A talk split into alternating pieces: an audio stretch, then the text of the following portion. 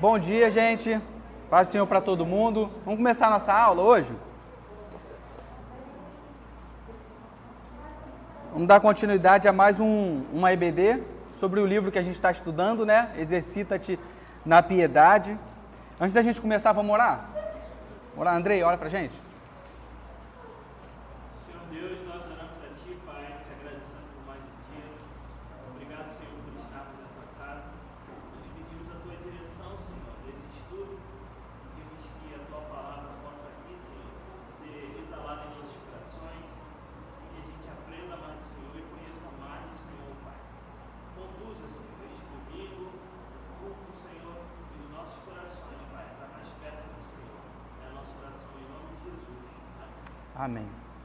Gente, hoje a gente vai estudar baseado em um versículo, está lá em 1 Timóteo, capítulo 4. Então, abra sua Bíblia, 1 Timóteo, capítulo 4.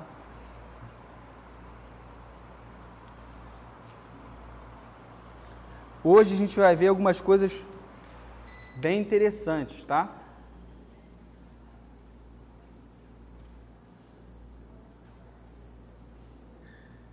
1 Timóteo capítulo 4, versículo 7. A gente vai focar na parte B, tá? Todo mundo achou?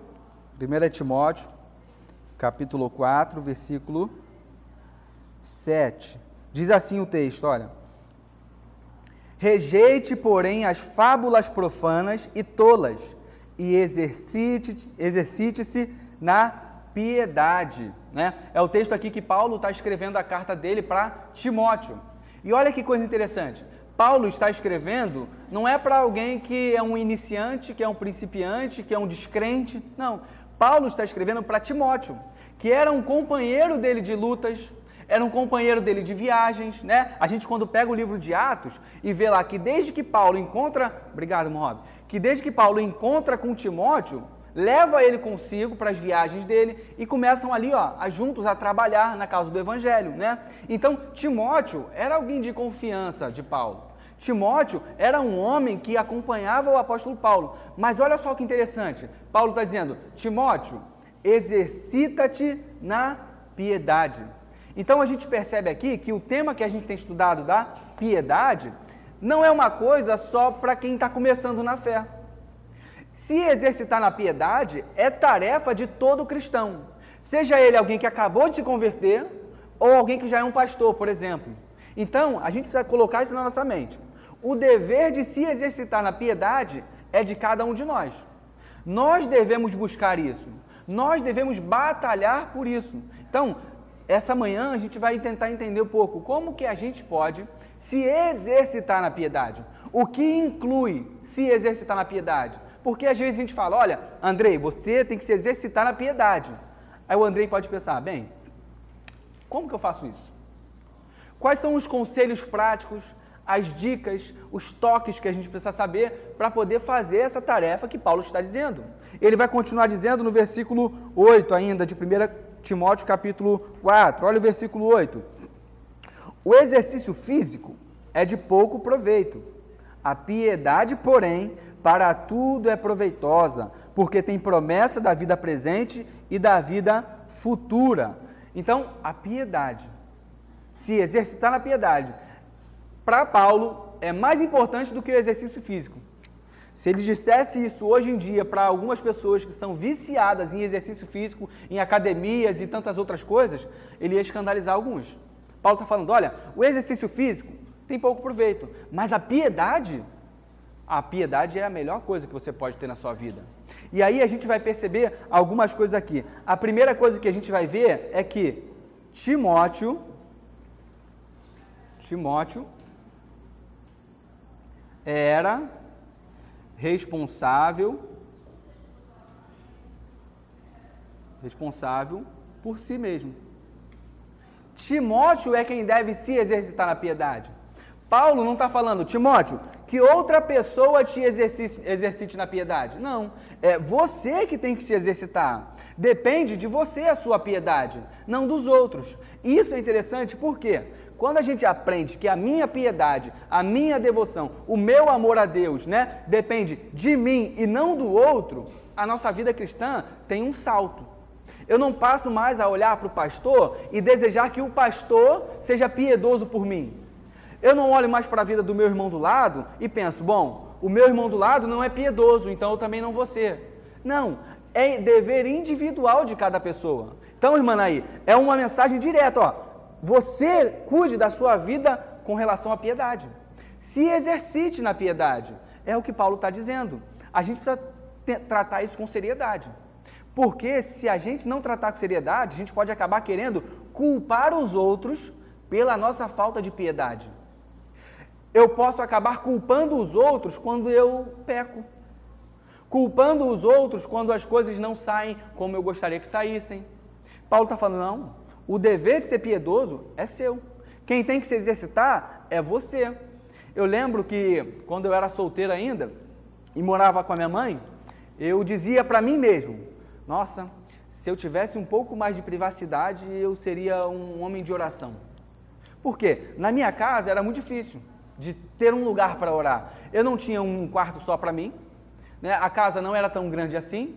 A maioria das vezes, quando eu ia orar e queria orar de joelhos, eu ia para o banheiro, porque era o lugar mais privado que a gente tinha. Era o lugar mais que você podia ficar mais à vontade, mais tranquilo. E mesmo assim, às vezes ainda te atrapalhavam. Vinha alguém batendo no banheiro querendo entrar. Então, era complicado. E eu dizia a mim mesmo: quando eu tiver a minha casa, quando eu tiver a minha privacidade, eu vou ser um homem de oração eu vou exercer a minha meu chamado para orar mais do que hoje. Mas ainda hoje, casado, tendo certa liberdade, certa privacidade, ainda é difícil. Ainda é complicado se exercitar nesses deveres. A gente lembra que, ah, conforme o Vinícius falou nas últimas aulas, o pastor também chegou a falar que a piedade é um conjunto de coisas. Né? O que, que é a piedade? É o conjunto do meu amor a Deus, é o conjunto da minha devoção a Deus, é o meu temor a Deus. É um conjunto de coisas que fazem com que nós tenhamos uma vida que Deus olhe e possa se agradar. Ainda que não seja uma vida perfeita, tá? A gente não vai conseguir, mas é uma vida de alguém que você pode olhar e falar: nossa, não, ali vai um cristão piedoso. Ali vai alguém que realmente ama a Deus. Ali vai alguém que tenta agradar a Deus em todas as coisas que faz. Então, isso é ser piedoso. Não é simplesmente servir a, Deus de qualquer forma. Muitas pessoas confundem a piedade com serviço. Como se o mero fato de eu estar na igreja significa que eu sou piedoso. Nada disso. O fato de estarmos nos cultos e presentes quer dizer que nós somos alguém que tem compromisso com a igreja, tem um comprometimento, mas isso não quer dizer que eu sou piedoso. Por quê? Eu posso muito bem estar aqui mas fora da igreja exercer uma vida completamente sem piedade. Ou pior, eu posso estar aqui e ainda assim, aqui dentro, não ser alguém piedoso. Como que isso funciona? Quando eu começo a fazer as coisas do modo automático. Quando eu começo a fazer as coisas não por amor a Deus e ao próximo, não por reverência, não por devoção a Deus, mas simplesmente porque, ah, eu já estou acostumado, Há muito tempo eu vou para a igreja domingo, então eu não sei o que fazer se eu não for para a igreja no domingo. Eu fico perdido. Isso não é ser piedoso. Ser piedoso é quando você está na igreja, quando você vem aos cultos, quando você participa da vida da igreja em amor, em devoção, sabendo que é a Deus que você serve, sabendo quem é o seu Senhor. Então, ser piedoso não é só servir, mas sabe uma coisa que impede que nós nos exercitemos na piedade? Isso aqui, ó.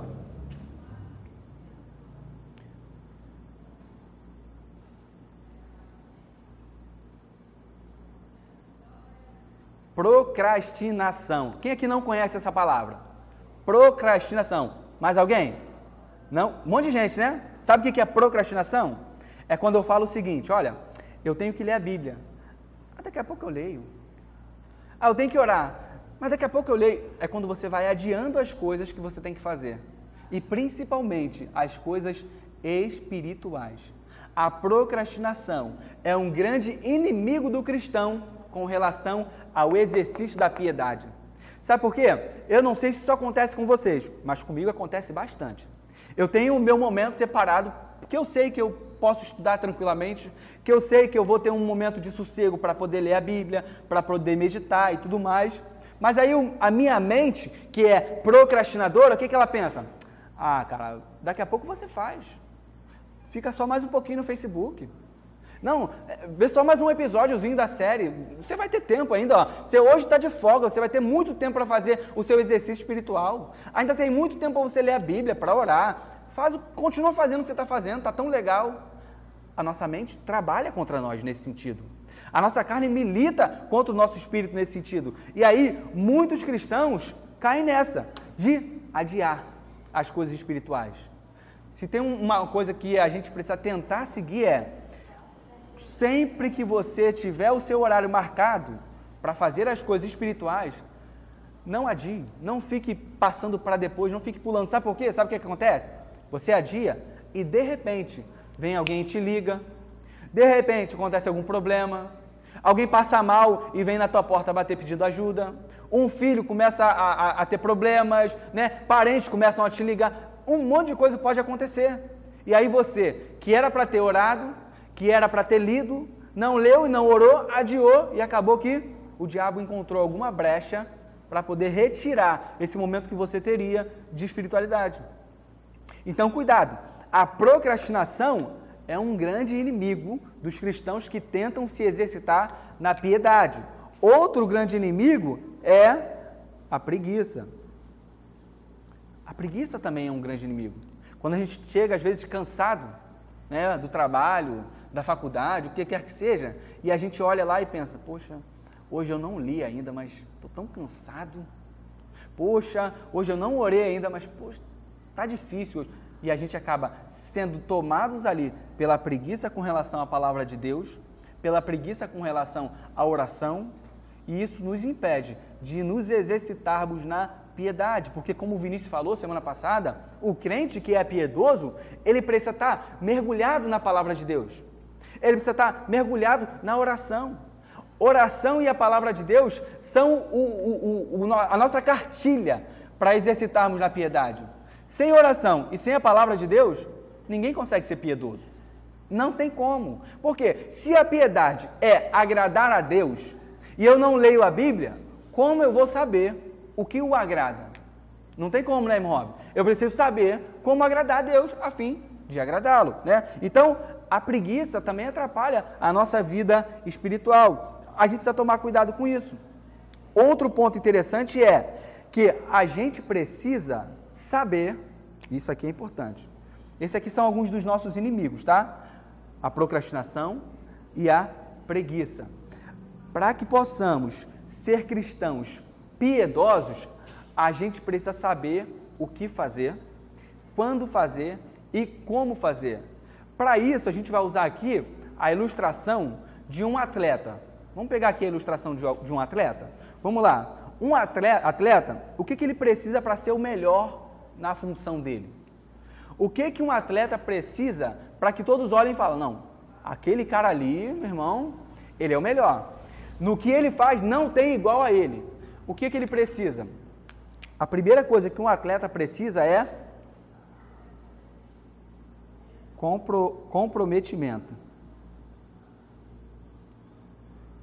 O atleta precisa estar comprometido, ele precisa colocar na cabeça dele, não. Eu tenho um objetivo, eu tenho um alvo e eu vou em busca desse alvo e desse objetivo. Ele está comprometido com a situação dele. Por quê? Se não é um cara comprometido, ele não vai conseguir alcançar os objetivos dele. Ele vai deixar que outras coisas passem na frente. Por quê? Alguém que não é comprometido com uma causa não vai abrir mão de outras coisas por causa dessa causa. Alguém que não é comprometido, por exemplo, vamos lá, pegar o exemplo que para mim que é melhor, do futebol. Vamos, vamos supor que há um jogador de futebol, alguém que está começando a carreira, e ele não é comprometido. O que, que esse cara vai fazer, por exemplo, antes do jogo, se ele não é comprometido? Ele vai sair. Ele vai farrear com os amigos, ele vai beber, ele vai fazer um monte de coisas que quem foi atleta sabe que não deve fazer. Por quê?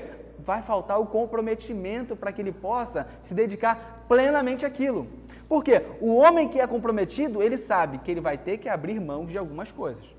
Se eu sou um jogador de futebol profissional e eu sou comprometido e eu tenho um, um alvo, olha, eu quero ser o melhor jogador do mundo. Eu não vou beber, porque a bebida alcoólica, principalmente, afeta ah, o desempenho dos atletas. Muitos atletas são prejudicados por causa disso. Eu não vou poder me alimentar de tudo que eu quiser, porque eu vou precisar manter o meu corpo sem gorduras. Então eu vou tentar ah, me alimentar daquilo que é mais saudável, daquilo que vai me dar mais energia. Então, algumas coisas vão sendo necessárias e eu vou ter que abrir mão. Vou ter que abrir mão, por exemplo, às vezes, de dormir até tarde. Porque já foi comprovado cientificamente que uma boa noite de sono te deixa mais disposto, te deixa mais ligado, te deixa melhor para desempenhar suas funções. Ou seja, um monte de coisa eu vou precisar abrir mão, por quê? Eu sou comprometido, porque eu tenho um objetivo. E quando a gente pensa na piedade, não é diferente. Quando eu olho e penso, olha, eu quero ser um cristão piedoso. Sabe o que, que significa isso? Que eu vou precisar estar comprometido com essa causa e mais, vou precisar abrir mão de algumas outras coisas para que eu possa ser alguém piedoso. Se eu quero ser alguém piedoso, que coisa eu preciso abrir mão? Às vezes eu vou precisar abrir mão de fazer aquilo que eu gostaria de estar fazendo. Às vezes eu vou precisar abrir mão de, sei lá, assistir uma série na Netflix ou ler a Bíblia. Vamos pensar numa pessoa aqui que não tem muito tempo disponível. Alguém que trabalha, né, uma boa jornada de, de horas aí, tem um tempo em casa livre e ela tem que decidir. Ou eu assisto a série que eu quero, ou eu leio a Bíblia. O que, que eu faço? O que vai ser melhor? Ela vai ter que abrir mão de uma coisa. O coração dela vai ter que escolher o que, que ela tem que agarrar. Então, se eu estou comprometido com a piedade, eu quero ser alguém piedoso, o que, que eu vou escolher? Olha, eu vou escolher aqui o exercício espiritual. Eu vou orar, eu vou ler a palavra, eu vou meditar. Isso vai contribuir para a nossa piedade. Então, o primeiro tópico aqui é: a pessoa que quer ser piedosa, ela precisa ser comprometida. Tem que colocar na cabeça, gente. Olha, eu quero ser um cristão piedoso. Sem isso, esquece. Não tem piedade, tá? Sem isso, a gente vai continuar vivendo uma vida capenga, uma vida meia boca. Então, cuidado, tá? Alguém quer acrescentar alguma coisa nesse ponto? Quer fazer alguma pergunta? A hora é agora, pode falar.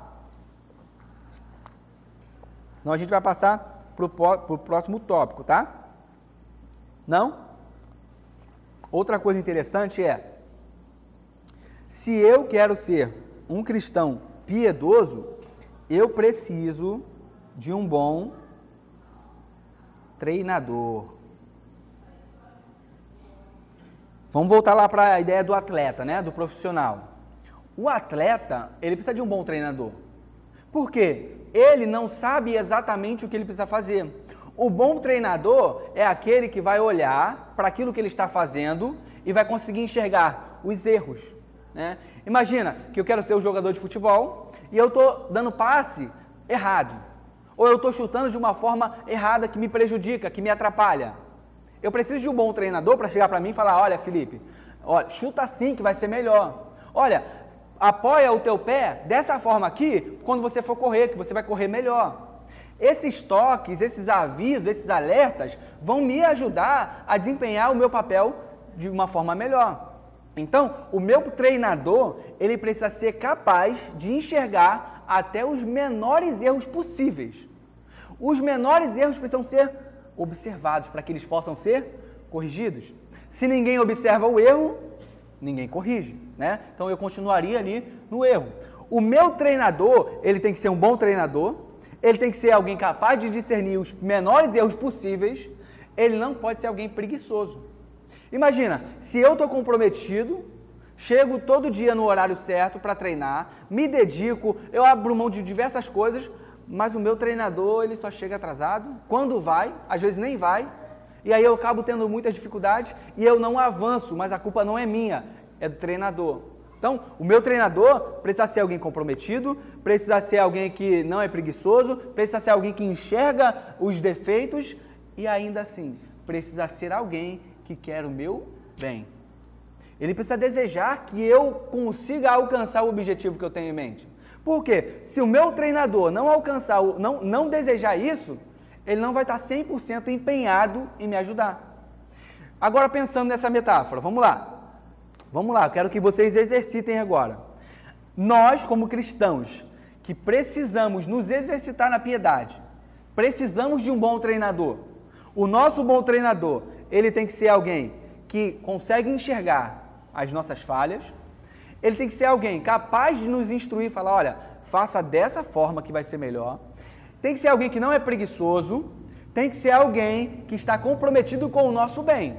É alguém que olha para a gente e fala, não, você vai conseguir. Eu estou contigo nesse teu objetivo e eu vou te ajudar. Quem vem na mente de vocês quando a gente fala sobre isso? Pode falar. Quem é o nosso treinador que nos ajuda no exercício da piedade? Oi? Mais ou menos. Mais alguém? O Espírito Santo. O meu treinador para que eu seja um cristão mais piedoso não é o pastor, tá? Pastor não consegue enxergar as nossas mínimas falhas em todos os lugares, em todos os momentos. Não é o pastor. Por mais que o pastor possa servir como uma espécie de auxiliar, que ele vai ser instruído, vai ser guiado pelo Espírito para nos corrigir por meio da pregação, por meio de conselhos, né, por meio de gabinete, aconselhamento, mas ele não é o meu treinador principal, ele é o auxiliar, e é um auxiliar, tem que ser um auxiliar muito bom. Mas o meu treinador principal é o Espírito Santo. Quando a gente olha para a ação do Espírito Santo na nossa vida, a gente pode usar essa metáfora do treinador de um profissional, de um atleta. Por quê? O Espírito Santo na nossa vida, ele vai atuar exatamente dessa forma. É alguém que está completamente comprometido com o nosso bem. Ele deseja mais do que a nós mesmos, às vezes, que nós sejamos piedosos. Ele é capaz de discernir as intenções e os desejos do nosso coração. Ele é capaz de nos sondar e ver as mínimas falhas que às vezes eu, o pastor, o seu amigo do lado, não consegue enxergar. Então, esse tipo de treinador é o treinador que a gente precisa. Não há preguiça no Espírito Santo. Não há falhas no Espírito Santo. Ele está 100% empenhado em fazer de nós cristãos melhores. E às vezes, aqui é um, um, um parênteses importante. Às vezes, a gente vai acabar fazendo coisas e passando por situações que a gente não consegue enxergar como isso pode melhorar a nossa piedade. Vão existir situações na vida em que a gente vai olhar e vai falar: olha só, olha quanto sofrimento na minha vida, olha quanta tribulação, olha quanta perseguição. Como isso pode me fazer ser alguém ah, mais piedoso? Não, está errado. Mas entendam, o nosso treinamento, que é passado pelo nosso treinador, que é o Espírito Santo, nem sempre a gente vai entender, mas vai chegar um momento que vai fazer um sentido.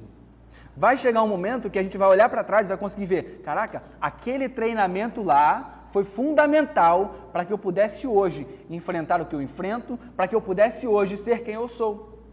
Imagine alguém que passou por um sofrimento muito grande. Então ela não entende como aquilo pode exercitar ela na piedade, como aquilo pode fazer com que ela seja uma pessoa melhor, um cristão melhor. Mas ó, anos depois, anos depois, ela se depara com um outro cristão que está passando pela mesma situação, talvez. Aí ela vai lembrar: não, eu passei por isso. E eu posso dizer para você, meu irmão, minha irmã, que o Espírito Santo de Deus me deu forças e me guiou até aqui. E ele pode te guiar também.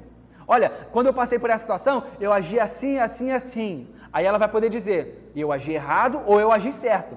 Porque ela vai ter uma visão melhor de como se portar diante daquela situação, porque ela já tem experiência. Então, a gente precisa enxergar, às vezes, as situações estranhas que acontecem nas nossas vidas como um, um exercício na piedade. Qual é o problema que a gente tem enfrentado? Pegue esse problema, coloque-o à luz da palavra de Deus, e então tente agir como Deus deseja que nós possamos agir. Esse tipo de exercício precisa ser constante nas nossas vidas. Então, o Espírito Santo é aquele que vai nos guiar. Ele é o nosso orientador. É Ele, por exemplo, que nos faz lembrar da palavra de Deus. É Ele, por exemplo, que vai fazer com que, quando nós pecarmos e sairmos do caminho, Ele vai martelar lá ó, no coração. Está errado. Olha, não vai por aí. Olha, aquilo que você falou aquele dia não foi muito bom. Você foi grosso.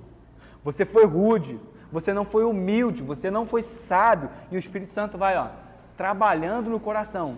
Mas para que esse trabalho aconteça cada vez melhor, de forma cada vez mais eficaz, eu preciso estar mergulhado na palavra. É por meio dela que ele vai nos auxiliar. A palavra é a cartilha de treinamento que o nosso treinador espiritual vai usar. Se eu não conheço a palavra, como que as palavras de Jesus vão se aplicar? Lembra, Jesus falou assim para os discípulos: Olha, eu estou subindo, mas eu vou mandar do céu um consolador, e ele vos fará lembrar de todas as minhas palavras. Ele vos fará lembrar. Se eu preciso lembrar, eu preciso uma vez ter conhecido, né?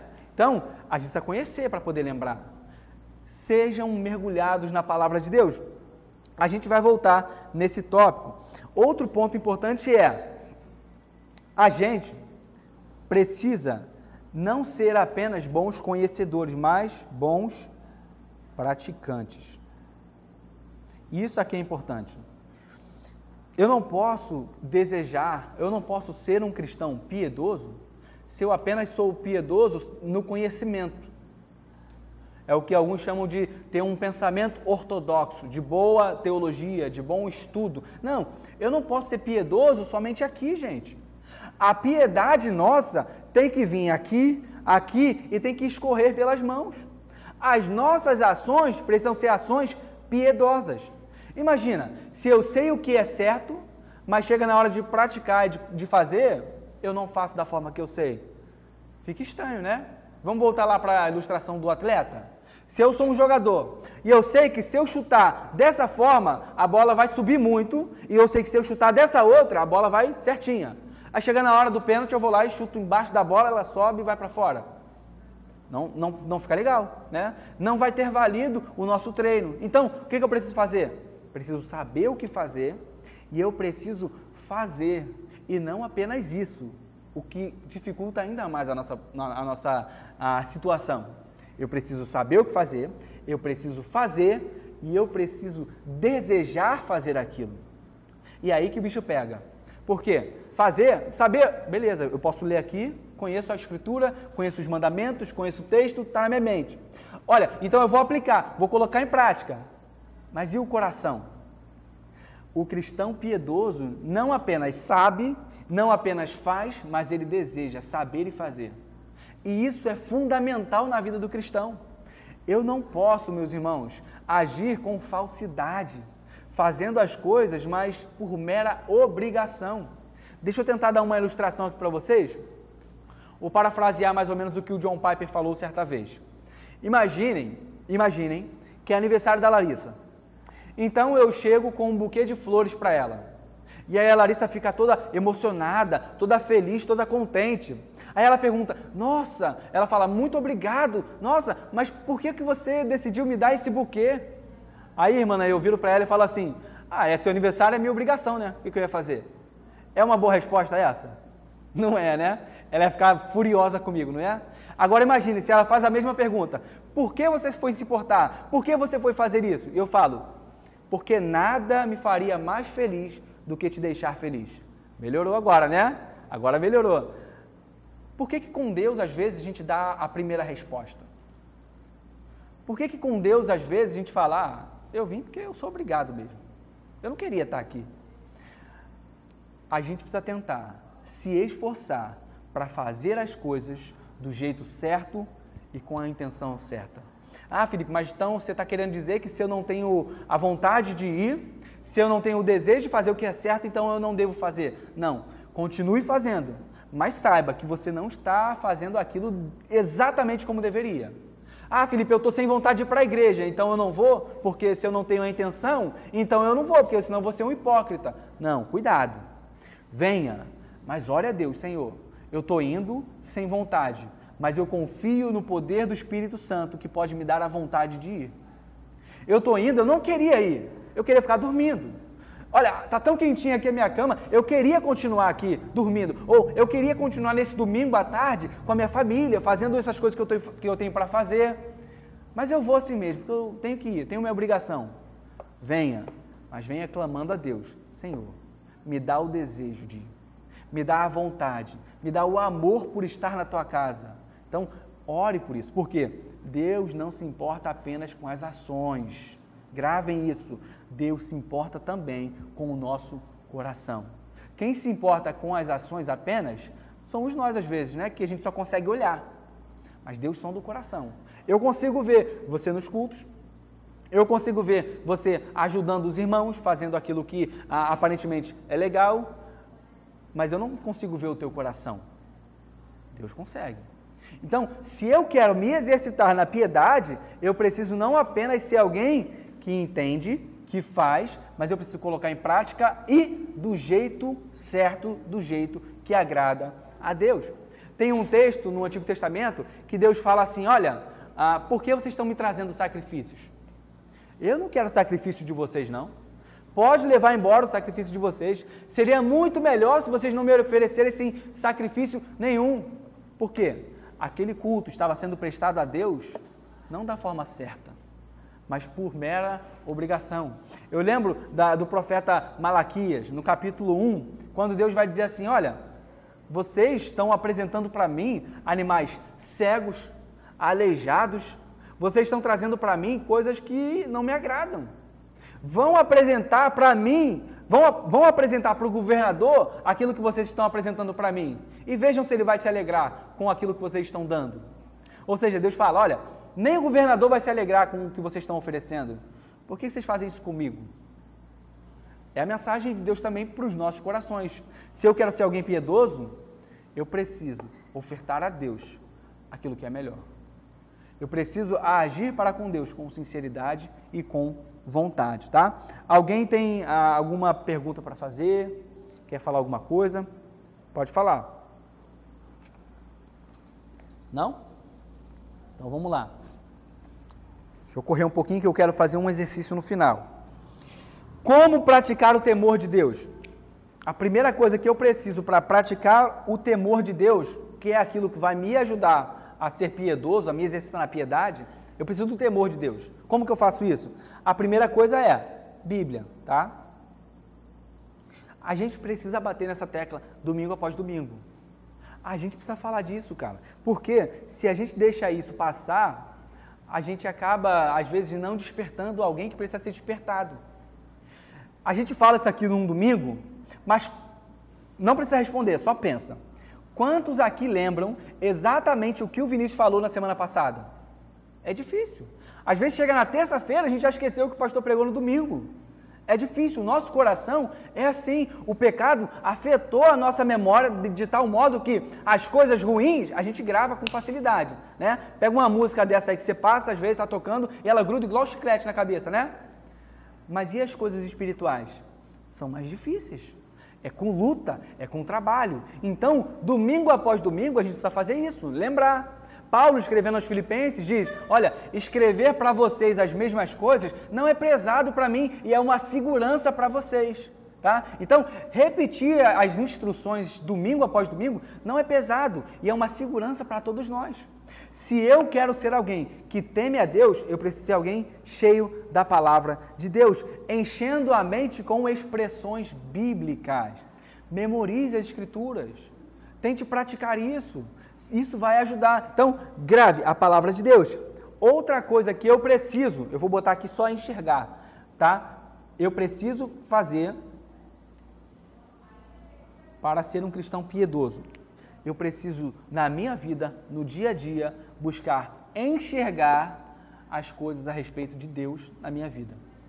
Eu preciso buscar enxergar a bondade de Deus no meu dia a dia.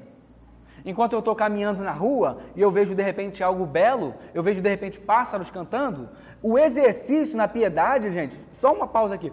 O exercício na piedade não é só quando a gente está no culto, tá? O exercício na piedade é 24 horas por dia, é o tempo todo. Não podemos dar brecha. Se queremos ser cristãos realmente piedosos, é o tempo todo. Então eu estou passando na rua, sei lá, vejo uma planta, uma flor bonita, um pássaro cantando um canto bonito, vejo um bebê, eu me alegro. Poxa, olha a bondade de Deus nisso. Olha como Deus foi bondoso ao criar, por exemplo, essa comida aqui que tem gosto e é um gosto muito bom. Coisa, uma coisa boba que a gente está de frente quase todo, praticamente todo dia, né? Uma comida decente, a gente olha assim e fala: Nossa, obrigado, Senhor, porque tu deu gosto na comida. A comida podia ser sem gosto, não podia? A, a comida podia ser só para alimentar, só para encher o estômago. Mas não, Deus quis de, de alguma forma dar sabor à comida. O que nos alegra é a bondade de Deus, é a graça dele. Ó Senhor, obrigado, porque eu nasci num país onde não tem tanta perseguição religiosa como em outros lugares, enxergando a bondade. Ou eu posso olhar para a minha vida e constantemente enxergar a misericórdia de Deus. Falar, Senhor, eu acabei de pecar, mas tu não me fulminou igual tu fez com Ananias e Safira. Eu acabei de fazer aquilo, aqui uma coisa terrível, mas ainda assim tu é misericordioso comigo. Fazer esse exercício requer ó, um empenho muito grande. É olhar todas as situações da vida pela ótica cristã. Buscar trazer para o nosso coração expressões bíblicas, gravar mensagens e textos bíblicos para que a gente possa sempre estar ó, buscando eles na memória. A gente talvez não consiga andar com a Bíblia 24 horas por dia, mas se texto, os textos estiverem aqui, a gente pode consultá-los. Né? Então, exercer, se exercitar e praticar o temor de Deus, que nos ajuda no exercício da piedade, é se encher de mensagens bíblicas, é tentar enxergar a bondade, a graça, a misericórdia, o amor de Deus em todas as situações da vida, é relembrar textos bíblicos que falam acerca dessas coisas. Agora eu quero passar para uma parte um pouco mais prática. Gente, se alguém tiver alguma dúvida, quiser acrescentar alguma coisa, pode falar na hora que for, tá? Pode me interromper, não tem problema não. Agora a gente vai passar para uma parte bem, bem, bem, bem prática. Vamos lá. Cinco coisas que vão nos ajudar a praticar a piedade de fato. Cinco coisas. Pode falar, Nato. Tá. Vamos lá. Cinco passos. Vamos lá. Esses cinco passos aqui, eles vão nos ajudar no nosso dia a dia. São coisas que a gente pode se esforçar para praticar. Eu sei que uns vão ter mais facilidade do que outros tá? Mas é uma coisa que se nós nos dedicarmos, a gente com certeza absoluta vai avançar na prática da piedade. O primeiro é ouvir. O conselho para aquela pessoa que quer ser piedosa é esteja recheado de boas pregações. Tem um tempo livre em casa? Tá lavando uma louça? Pega o celular, ou sei lá, bota no DVD, bota na televisão, bota no YouTube e ouça bons pregadores. Cuidado, cuidado, ouça bons pregadores, tá? Cuidado com quem você ouve na internet também. Porque não adianta eu estar ouvindo 24 horas por dia um pregador e o cara não tem uma boa teologia, o cara não é um pregador que prega de fato a palavra de Deus. Então, cuidado, ouça bons pregadores. Mas, Felipe, é, eu não conheço bons pregadores na internet. Quem são os bons pregadores? Eu posso dar alguns nomes para vocês, ó. Augusto Nicodemos Lopes, Hernandes Dias Lopes, Jonas Madureira, Emílio Garófalo e tem vários outros. Se, não, vocês têm dúvidas, fala, Felipe, me passa aí essa lista aí dos bons pregadores, porque eu vou ouvir em casa. Tá lavando louça? Ouve o cara. Tá passando roupa? Ouve o cara. Tá dirigindo igual eu faço? Ouve. Tá trabalhando, tá indo para o trabalho no ônibus? Ouça bons louvores. Ouça bons pregadores. A gente precisa treinar o nosso ouvido. A gente ouve muita coisa ruim o dia inteiro. A gente ouve muita besteira, muita bobagem o dia inteiro. Então, aproveite os momentos que você tem de sossego, de ficar tranquilo e ouça. Porque aquelas palavras vão entrando e de alguma forma o Espírito Santo nos, falar, nos fará lembrar daquilo que foi pregado. Ele vai usar aquela mensagem. Então, ouça, tá? Outra coisa que a gente pode botar aqui é, segundo, né, a gente já falou sobre isso. Leia, mas a gente vai aprofundar um pouquinho mais aqui. Leia a palavra de Deus. Mas, Felipe, eu não tenho muito tempo para ler. O que, que eu faço? Eu não consigo ler muito. E aí? Leia aquilo que você consegue, na medida que você consegue. Se você consegue ler 10 capítulos por dia, leia os 10. Se empenhe. Mas se você consegue ler só 5, leia os 5. Mas se você consegue ler só um salmo por dia, leia um salmo por dia. Mas leia da melhor maneira possível. Não é apenas pegar o salmo, dar uma passada de olho, ler avoado, ler rapida, rapidamente e depois não voltar mais. Não. Leia de forma aprofundada. A gente vai voltar nesse tópico no último ponto. Outra coisa é, estude textos bíblicos. Vou botar aqui, ó. Estude. Estudar é diferente de apenas ler. Quando você tem um tempo a mais disponível, é bom que você separe um tempo para estudar. Olha, eu vou separar aqui esse horário do meu dia, que eu sei que é o dia, que é o horário mais tranquilo que eu tenho. E eu não vou apenas ler, eu vou estudar o texto. E como que a gente pode fazer isso? Talvez alguém pense, para você, Felipe, é mole, porque. Deixa eu pegar aqui o celular.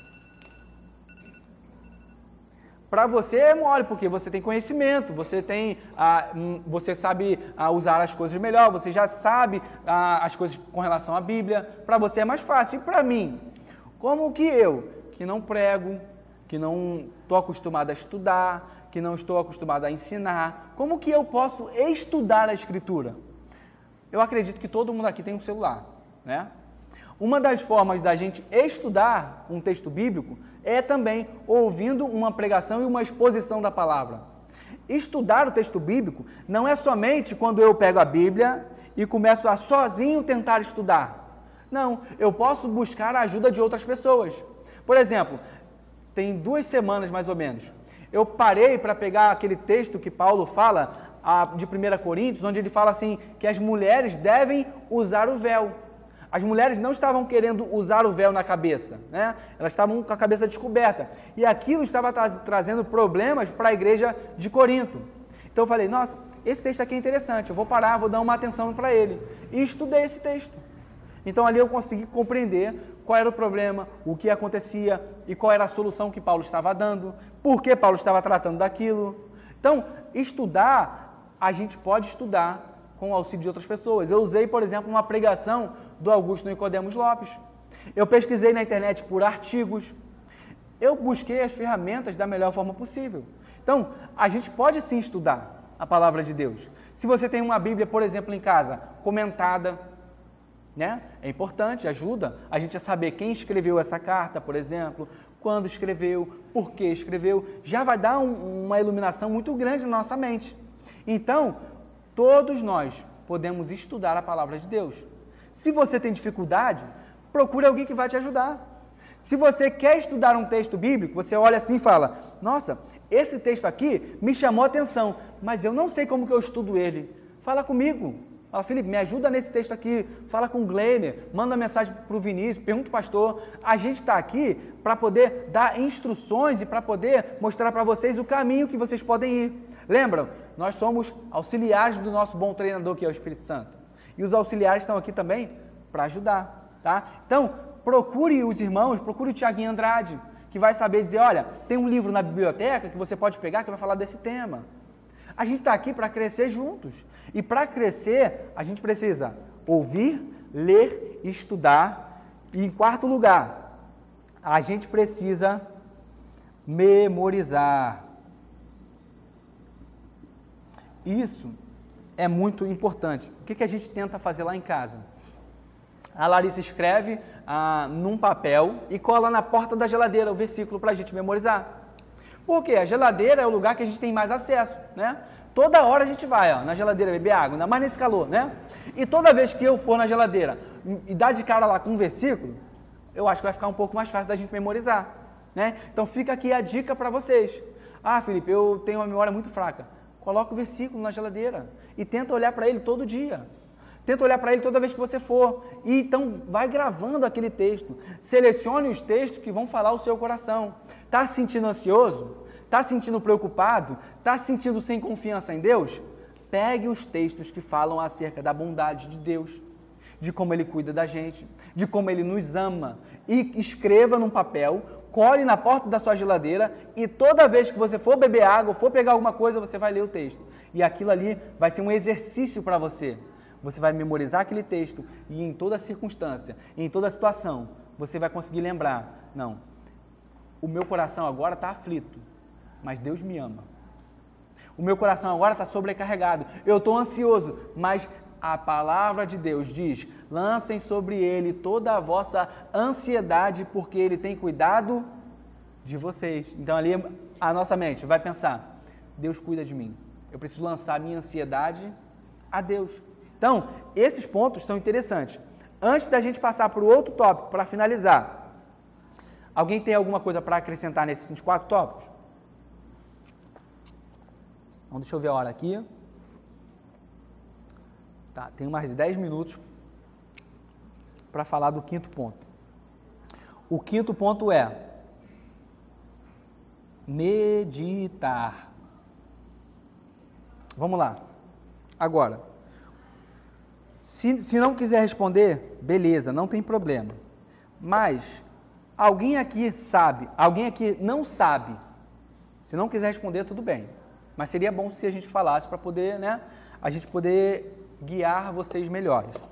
Alguém aqui não sabe como meditar na Bíblia? Alguém não sabe como meditar na Escritura? Como que a gente medita na Bíblia? A gente precisa aprender isso. É um mandamento, tá? Que a gente precisa meditar na Escritura. Mas se eu não sei meditar, como que eu faço isso? Meditar aqui, gente, não é ficar com o olho fechado e, né, pensando em nada. Não, não é isso.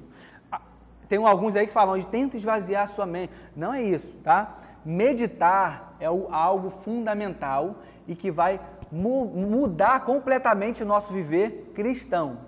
Nós precisamos meditar na palavra de Deus todos os dias. E dos cinco aqui, a gente precisa praticar os cinco, obviamente. Mas eu acho que o meditar tem um papel fundamental, tem um papel muito importante. Por quê? É isso que vai nos alimentar no dia a dia. Às vezes o sermão de domingo é poderoso, mas como eu falei, na terça-feira eu já esqueci. Então, lembra do que eu falei lá no começo? Que o exercício na piedade é dever meu. Eu devo, eu devo me exercitar na piedade. E uma das formas, e talvez uma das melhores formas de exercitar-me na piedade é por meio da meditação. Então agora eu quero olhar com vocês para um texto da Escritura, para a gente poder aprender como meditar, tá? Vamos lá, 1 Tessalonicenses capítulo 5. Eu acho que esse texto aqui, ele é bem profundo e é um dos melhores para a gente poder se exercitar na meditação, tá? Vamos ser cristãos que meditam na palavra de Deus. Isso aqui serve muito para aquela pessoa que só tem a oportunidade de ler um, um capítulo por dia. Se você tem a oportunidade de ler um capítulo da Bíblia por dia e fizer isso aqui, que agora a gente vai aprender, a sua vida vai ter um salto muito grande, tá bom? Olha só, 1 Tessalonicenses capítulo 5, nós vamos ler a partir do versículo 12.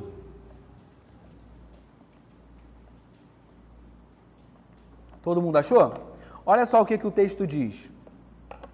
Agora lhes pedimos, irmãos, que tenham consideração para com os que se esforçam no trabalho entre vocês, que os lideram no Senhor e os aconselham. O que, que a gente faz quando a gente quer meditar no texto? A gente lê o texto, entende o que está escrito ali, entende qual é a mensagem, o que Paulo está dizendo. E para isso a gente pode dizer, pode fazer algumas perguntas, né? Sobre o que Paulo está falando, ou sobre quem, o que esse autor está falando. Aqui o texto está dizendo para a gente que nós devemos ter consideração pra, para com os que se esforçam no trabalho entre nós. Ou seja, devemos ter uma grande consideração com os líderes, com pastores, com aqueles que se empenham no nosso bem espiritual. E aí, como que eu faço para meditar e aplicar a minha vida aqui? Eu uso o texto contra mim. Eu, falo, eu pergunto para mim mesmo: eu tenho me esforçado no trabalho? Eu tenho me esforçado para ter uma consideração maior pelos meus líderes? É difícil fazer isso?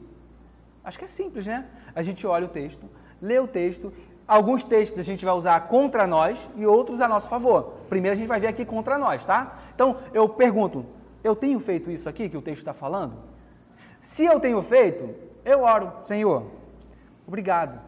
Continua me dando graça para que eu continue agindo assim. Continue me sustentando para que eu possa exercitar cada vez mais isso. Se eu não tenho feito, eu oro também.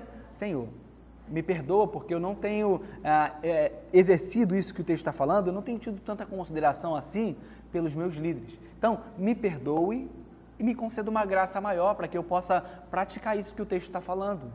É simples, olha só, versículo 13. Tenham-nos na mais alta estima com amor por causa do trabalho deles. Vivam em paz uns com os outros. Olha aqui que texto simples. Vivam em paz uns com os outros eu pego ele contra mim. Eu tenho vivido em paz com os outros? Eu tenho me portado de forma a buscar a paz, a buscar a reconciliação? E aí eu vou ali, ó, meditando. É assim que funciona, gente. Pegue a Bíblia, leia a Bíblia e medite. Medite no texto. Pense e reflita na sua vida. Aplique o texto à sua própria condição. Se nós fizermos isso, a nossa vida espiritual vai dar um salto. Como eu disse, se você fizer isso todos os dias, né, selecione o melhor horário para você. Às vezes para você o melhor horário para meditar é de manhã bem cedinho, né? Tá todo mundo dormindo, você acorda tranquilo, toma o seu cafezinho, pega a sua Bíblia, senta na mesa, lê e se pergunta: Senhor, isso aqui que está na Bíblia, eu tenho praticado? Ou então, como que eu posso praticar isso? Como que eu posso fazer isso hoje? E tente gravar aquele texto na sua mente de modo que ao longo do dia, você, se precisar, vai usá-lo. Você vai lembrar. E geralmente isso acontece, tá? A gente pega um texto, lê ele, medita nele e guarda no coração. A gente vai passar o dia andando e fazendo as nossas coisas e vira e mexe. Aquilo que a gente leu vai acontecer. E aí vai estar a oportunidade de colocarmos em prática aquilo que meditamos. É fundamental que nós meditemos na palavra. Use a escritura contra você na sua meditação, mas também use a escritura a seu favor na sua meditação. Por exemplo, quando eu olho para textos que falam que Jesus Cristo me livra da ira vindoura, eu olho para aquele texto e eu uso a meu favor. Nossa, que amor Jesus teve por mim. Nossa, que amor, que bondade, que graça. Eu preciso me, eu preciso amá-lo mais. Nossa, eu me sinto agora amado por Deus. Porque eu estou lendo aqui na Escritura e eu estou meditando nesse texto, e esse texto está dizendo que o amor dele por mim é gigante. Que o amor dele por mim não tem medidas. Ou lembra do texto da ansiedade? Lancem sobre ele toda a ansiedade que vocês têm, porque ele tem cuidado de vocês. Então o que eu faço? Pego esse texto, medito nele, faço as perguntas. Eu tenho meditado? Eu tenho lançado sobre ele a ansiedade do meu coração? Eu sei que ele tem cuidado de mim. E assim, ó, a gente vai, meus irmãos, meditando. Se você quiser, o que, que você pode fazer? Aqui vão algumas dicas, né? Se você quiser, tenha um caderno do seu lado. Pode ser um caderno que você vai separar só para isso, né? E você vai fazendo ali suas anotações. Vamos, vamos supor, você vai pegar todo o livro de 1 Coríntios e você vai lendo, vai se perguntando e vai anotando. Né? Por exemplo, você lê lá que Deus nos consola com a consolação que nós recebemos para que possamos consolar outras pessoas. Eu pego esse texto, anoto, me faço as perguntas, pondero no meu coração, trago alívio, ou então eu trago algum tipo de quebrantamento ao meu coração, dependendo do texto, anoto e tento viver aquilo e vai anotando. Vai anotando. Ah, teve um dia que eu preciso lembrar aqui daquela palavra que falou comigo lá naquele texto tal. Eu volto no meu caderninho e anoto. É o que alguns homens vão chamar de leitura divina. Né? E aqui a gente vai finalizar. O que, que seria essa leitura divina? Vamos pegar um salmo. Vamos lá, no salmo. Vamos pegar um salmo curtinho. Vamos pegar o salmo 150. É o último salmo.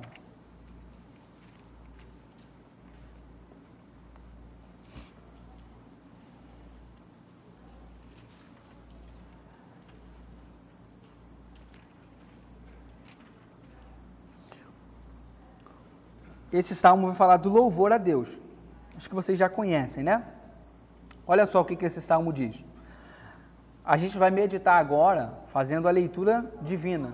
150, versículo 1. Isso, é o último salmo.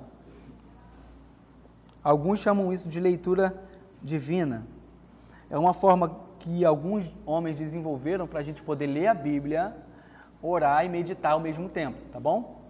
Aqui nesse tipo de leitura, a gente não pode estar apressado, gente. Eu não posso, olha só, eu não posso pegar a Bíblia para ler com o WhatsApp aberto do lado. Vai vir uma mensagem, vai desviar a minha atenção. Eu não posso pegar a Bíblia para ler com a televisão ligada. Cuidado. Assim a gente não vai conseguir extrair aquilo que tem de melhor. Quando eu estiver diante da palavra de Deus, a minha atenção tem que ser totalmente para ela, tá? Então, cuidado. Eu lembro que a minha mãe ficava chateada comigo, porque eu estava lendo a Bíblia e toda hora ela vinha me interromper. Aí eu já olhava assim para ela, oi, né, daquele jeito, e ela ficava chateada. Eu falava, mãe, mas eu estou lendo. Aí depois de um tempo ela foi entender, não, ele está lendo, nem, nem, nem mexe com ele, nem fala nada, depois tu fala. Só se for caso de vida ou morte, aí não tem jeito. Mas o momento da leitura é um momento ali de comunhão com Deus. Se a gente tiver a ideia de que esse momento é um momento especial, a gente vai tratar diferente. Então como é que é essa leitura? Ó, eu vou ler o Salmo. Aleluia! Louvem a Deus no seu santuário, louvem-no em seu magnífico firmamento Louvem-no pelos seus feitos poderosos. Louvem-no segundo a imensidão da sua grandeza. Louvem-no ao som da trombeta. Louvem-no com a lira e a harpa. Louvem-no com tamborins e danças. Louvem-no com instrumento de cordas e com flautas. Louvem-no com símbolos sonoros. Louvem-no com símbolos ressonantes. Tudo o que tem vida, louve ao Senhor. Então eu paro e penso sobre a profundidade que o salmista está falando aqui. Todos nós precisamos louvar a Deus. Perceba que ele está falando aqui de louvar a Deus com diversos instrumentos, né? Louve com flauta, com símbolos sonoros, enfim, com tamborim. Eu preciso louvar a Deus da, com a, a, habilidade que Deus me deu para louvá-lo. Talvez você não sabe tocar flauta, sabe tocar tamborim. Talvez você não saiba a, tocar violão, mas ainda assim você pode louvar a Deus com aquele louvor que vem do coração, aquela adoração que flui da oração às vezes. Você está ali orando está adorando e louvando a Deus. Louvar a Deus não é só cantar e tocar, tá bom? Eu posso louvar a Deus com a minha vida. Eu posso louvar a Deus quando eu leio a Escritura e eu dou graças a Deus por ela. E eu glorifico a Deus porque eu estou lendo, estou sendo exortado, edificado. Então eu leio, paro e medito. E faço aquelas perguntas: Senhor, eu tenho te louvado de coração? Eu tenho te adorado? Eu tenho buscado te servir? Então eu vou lá e oro. Peço a Deus, Senhor, me faça te louvar de uma forma melhor. Me faça, por exemplo, no momento do louvor, me concentrar no momento do louvor. Que no momento da adoração em comunidade da igreja, eu não esteja com a minha mente viajando por diversos lugares, mas que eu de fato esteja aqui no momento louvor. Que o meu coração esteja aqui, não nas preocupações que eu vou ter para amanhã ou para quando eu sair daqui. Posso me fazer essa pergunta e imediatamente orar. Assim que a gente deve lidar com a palavra. Leia, medite, se pergunte, responda com sinceridade as suas perguntas então ore a Deus. Esse exercício é fundamental se eu quiser ser um cristão piedoso. Então, que a gente possa tentar praticar esses cinco pontos aqui, tá? Sempre lembrando que nós confiamos no poder do Espírito Santo e que é o Espírito Santo que há de nos guiar. Faça um plano de leitura. Um plano de leitura anual é fundamental. Pegue, por exemplo, algum livro da Bíblia, sei lá, o livro de Jó. Eu sei que a Luciana não está aí, mas está lendo o livro de Jó. Pegue o livro de Jó e leia ele todo.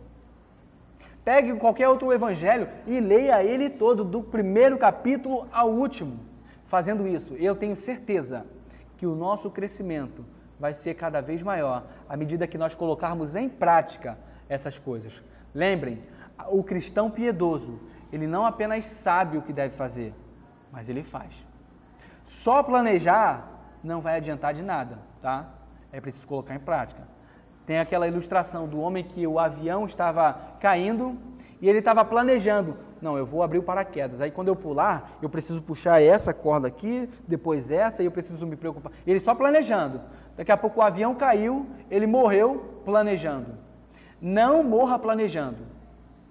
Planeje e coloque em prática. Tá bom? Alguém quer fazer alguma pergunta? Quer fazer algum comentário? Quer acrescentar alguma coisa?